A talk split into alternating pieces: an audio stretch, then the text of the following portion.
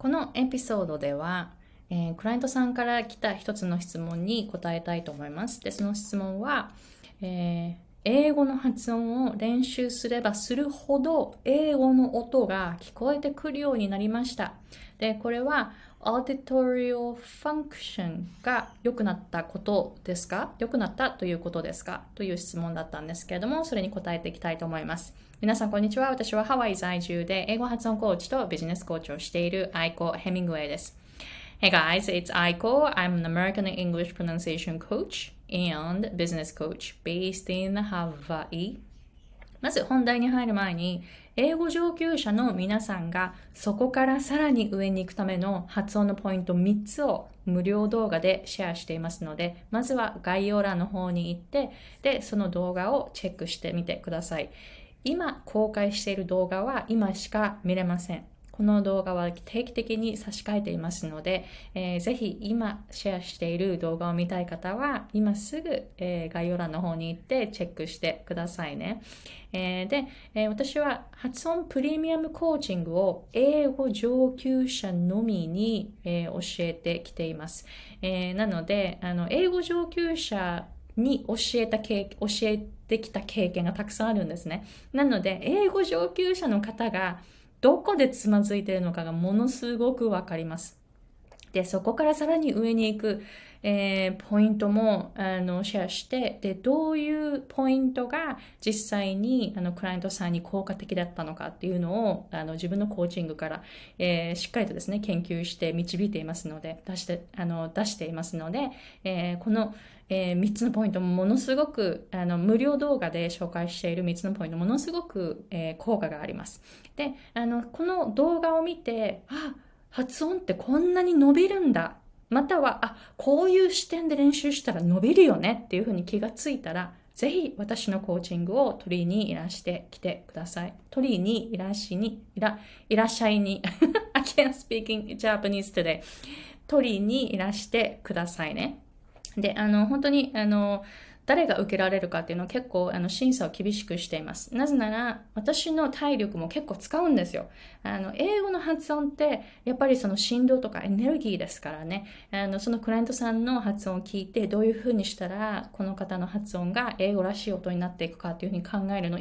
意外とですね、体力使うんですね。なので、私の方も、あの、厳選したクライアントさんのみに教えるようにしていますので、ぜひ、本気であるという方のみいらしてみてくださいね。あの、趣味の方とかは、あの、すいません。あの、全員お断りしていますので、その辺はご了承ください。私のこの限られたエネルギーですね。特にエネルギー、やっぱりね、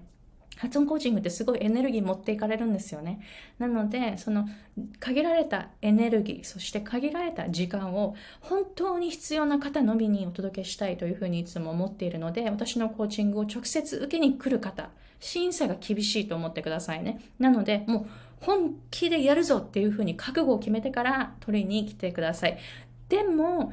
趣味だけど英語の発音を伸ばしたいなという方にも選択肢はあります。自主学習版という形で私が実際にあのコーチングの教材として使っている部分を自主学習版として受けることもできます。なので、もしその自主学習版に興味があるという方も、ぜひ、えー、先ほど紹介した無料動画の方に、えー、行って、そこからサインアップして、で、その、えー、自主学習版の、えこのこのえー、スペシャルオファーをしているんですね。自主学習版のスペシャル価格でのオファーのメールをお待ちください。Alright, so today's topic is about answering a question from a client. Alright, so あのね、私のあのクライアントさん、質問するとき全員英語で書いてくださってます。もうそもそもあの普段のやりとり全部英語なんですよ。これくらいあのレベルの高い人にしか教えてないです。ちなみに。Alright, so question. The more I practice English pronunciation, the more I hear English sounds. That means my auditorial function is getting better. Alright. これは No なんじゃないかなと思います。この auditorial function ってこれ変わんないものですよね。で、あの、私も、あの、聴力は本当に平均、平均です。あの、私の耳が特別いいから英語発音を教えてるとかそういうんじゃないです。あの、普通の聴力テストあるじゃないですか。あれね、本当に私平均値なんですよ。で、例えば、あの、30代になるとこの音は、この周波数聞こえなくなるとか、あのモ、モスキート音って皆さん知ってますか？若い人にしか聞こえないっていう、あの、すごく高い周波数。あれ本当に何も聞こえないです。えー、そして30代以上の方はこの音聞こえないとか、40代以上の方はこの音聞こえないとか、いろんなテストあるじゃないですか。本当私年齢並みのあの周波数しか聞き取れないんですよ。なので、あの、私の耳が特別いいというわけではありません。本当に平均と一緒です。だから、このオーディトリオファンクションが良くなったのとは違うんですね。で、それは、英語の音とか英語のその空気、振動、エネルギーっていうのはもともとあってもともと聞こえてたんですよ。ただ、どこにフォーカスして聞いていいかがわからなかったというだけ。それが分かってきたから英語の音がもっと聞こえるようになってきたというふうに思うだけ。もともと聞こえていたんです。もともとあったんです。その存在に気がついていなかっただけ、前は。今はその存在に気がつき始めていたという。ただそれだけのことなんですね。で、これ私本当に不思議だなと思うんですけれども、私もあのしばらく聞こえない音っていうのはたくさんありました。例えば、L と R。L と R の音、本当に全然聞こえなくって、ずっとずっと同じようにしか聞こえなかったんですね。で、あの、UCLA で言語学を勉強した時に、音声学の授業、あ、違うな、音声学、でも音声音声学でもそうだけど、Child Language Acquisition っていうクラスでも習ったんですけど、L と R は11歳までにその違いは聞き取れるけど、でも11歳を過ぎて英語の音を習得しても L と R の違いは聞こえるようになりませんよっていう話を習ったんですね。聞いたんですね。で、実際、日本人は L と R の音が聞き取れないというリサーチの、リサーチしたペーパーがたくさん出てるんです。で、あの、言語学のクラスでリサーチペーパーを出すときに、このトピックはもうたくさん今まで散々リサーチが出てるからやんないでくださいねっていうカテゴリーがあるんですね。これはもうやんないでっていう、これ以外の選んでくださいねっていう、なんかこう、指示、指示が来るんですね。で、これは絶対にもう選ばないでくださいねの中に、日本人は L と R がなぜ聞き取れないかっていうリサーチは絶対にやらないでくださいって。もう十分みんなもう、いろんな人が、いろんなこの方向で、その L と R がなぜ日本人は聞き取れないかっていうリサーチも散々出してるから、そのリサーチは出さないでくださいね。でそういうトピックは選ばないでくださいっていうふうに、本当にもう、あの、そういうふうに教授から言われたんですね。もうそれくらい日本人は L と R が聞き取れないっていう、そのリサーチペーパー、そういうですね、トピックはもう言語学、言語学学会？違うな。言語学会ではもう散々言われてきてるんですね。なのでそれを習った時に、あ、私が L と R 聞き取れないのもああ、そっか、そういうことかって思ったんですよね。でも、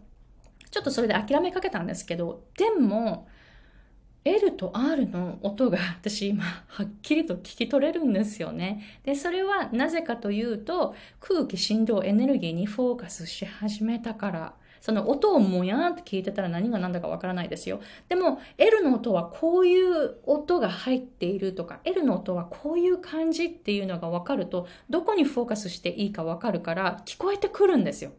で、それはまず自分が最初にあの発音できるようになってないといけない。あの、いつも私クライアントさんにシェアするんですけど、ここにちょっと壁があります。その壁というのは、発音できない、聞こえない。発音できない、聞こえない。と発音できる、聞こえるの間にある壁。この壁ね、大きいんですよ。だから私の場合、L と R ができない、聞き取れない。そして、できる、聞き取れるっていうこの大きな壁があったんですね。で、えー、発音できない、聞き取れないから発音できるようになったんです。この L の、L と R のこの壁。発音できる。発音 L と R、しっかりとできるようになったんです。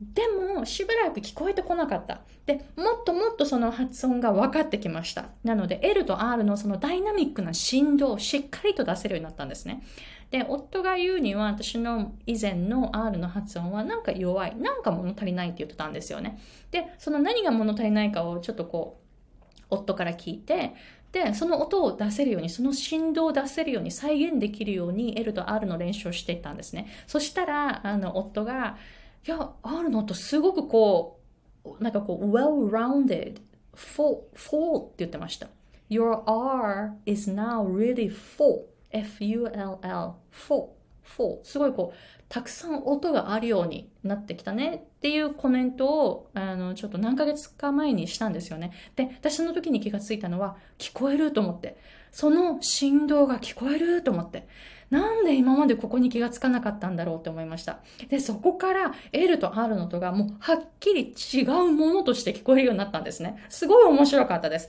だから L と R ができない聞こえないからできる聞こえるに行くにはできるが最初。しかもできるになってからもちょっとギャップがあるんですよ。3ヶ月くらい。なので、ちょっと辛抱強く、その、できるようになってからも、もっともっと練習してみてくださいね。で、そうすると、聞こえるようになるんです。で、他にも、あの、経験があって、それは th の音。私、th の音、d と同じ感じで発音してたんですね。だってそういう風にアメリカ人発音してるじゃんって。あの、これ D だけじゃない、あの TH の音だけじゃなくて、例えばリンキング、リダクションとかたくさん習うじゃないですか。もっと音をつなげてつなげて、音を落として落としてとか発音で習うじゃないですか。私そのまんまで、その通りにあの発音してたら、夫が、違う違う違う、アメリカ人を全部、一個一個の音全部発音してるんだよってずーっと言ってくれたんですけど、あの、ちょっともうそれは、あの、こう、聞き流して、いや、でも、発音矯正とかで、言語学のあの授業とかで、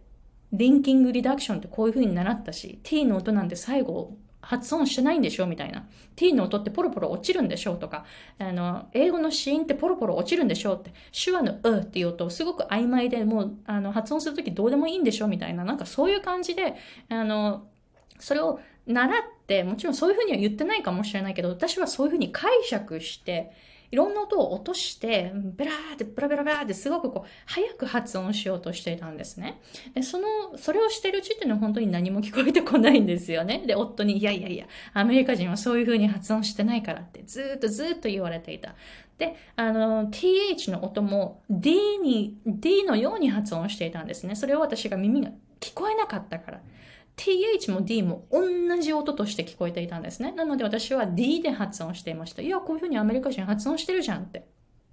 でも夫は th は d じゃないよ。th は d じゃないよ。で、ずっとずっとずっともう13、4年くらい言ってくれて、ずっと言い続けてくれて、ここ体力いりますよね。同じことをずっと根気強く言うって、よっぽどのことがない限りできないと思うんですよね。なので本当にあの夫にものすごく感謝してるんですけれども、ある日、13年もこういうふうに言ってくれたんだから、ちょっとこう話を聞いてみて、ちょっとこう th の音を練習してみようと思ったんですね。で、1年くらい、車で運転してるときはずっとこの th の発音を練習していました。th, th こうやって、that こう運転しながら、that, that みたいな感じでこう、この th の音をずっとずっと練習してたんですね。そしたら1年経って th の音は本当に th だと思って d じゃない d じゃないって思いました。やっと聞こえるようになりました。なので、あの、本当に、あの、自分が思ってる音ではないんですね、英語の発音って。で、それに気がつくには自分が、まず自分がそれを経験すること。自分がその音を出せるようになること。自分がその振動とか空気とかエネルギーを発音するときに感じられるようになると、それが聞こえてくるんですね。だから耳が良くなったというわけではないんです。その存在に気がついていくというだけ。どこにフォーカスしたらその音が聞こえてくるかがわかるようになったんです。以前はなんとなくぼやーっとしてどこを、どこに焦点を合わせて見ていいかわからなかったって、それだけなんですね。なので、あの、しっかりと th の音はこういう音だ。どこにフォーカスすると th の音が聞こえてくるというふうに分かるようになると th が聞こえてきます。違う音としてちゃんとあの聞こえてくるんですね。なので D とどのくらい違うかっていうのが分かってくるんですね。えー、なのであの耳が良くなったというわけではないです。ちょっと残念なお知らせですが、そのオーディトリオファンクションが良くなったというわけではないんですね。ただただ、どういうふうに音を聞いたらいいかが分かってきた。つまり、テクニックなんですよ。テクニック。なので、テクニックが良くなったっていうだけ。えー、ぜひ、あの、これからもですね、練習を続けてみてくださいね。もっと聞こえてくるようになりますから。聞こえてくるというか、もっとその細かな音の違いが分かってくるようになるんです。まだまだ、you're at the beginning. you're still at the beginning, right? この、あの、今、あの、質問してくださったクライアントさんに語りかけていますが、you're still at the beginning. right? Just imagine how far you can go, right? もうこの時点でもう音の聞こえ方が変わってきてるんだから、これからもっと変わります。本当にね、これは本当に不思議なことでもっともっと変わるんですね。なので、自分の声、自分の発音が進化していくとともに、音の聞こえ方がどんどん進化していきますので、ぜひそれを楽しみにしておいてくださいね。Alright, so thank you very much for your question. えー、そして、あの、私のコーチング、プレミアム発音コーチングは、こういう感じで、もうものすごくハイレベルな方たちに教えています。クライアントさんの半分は英語コーチ、英語発音コーチの方です。えー、そして、えー、その残りの半分は会社の顔であるという方。えー、本当にですね、日本人一人で働い、日本人一人という環境で働いているアメリカに住んでいる方とかもたくさんいます。ものすごく厳しい状態にいるという方もたくさんいますので、その、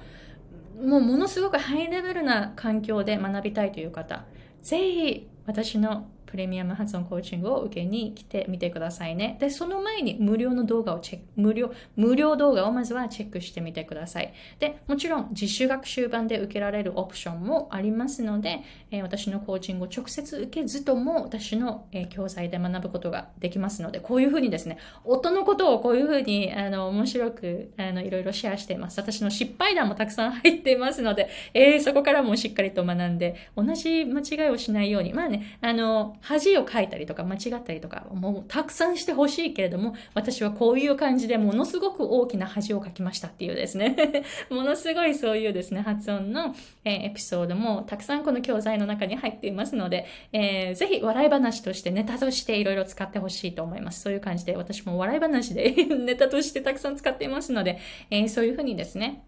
あの、学ぶのをそういう感じで、えー、なんかこう、楽しいものとして捉えて、えー、成長を続けていってほしいと思います。Alright, so let me know if you have any questions and thank you very much for watching. I will see you guys in the next episode. Bye!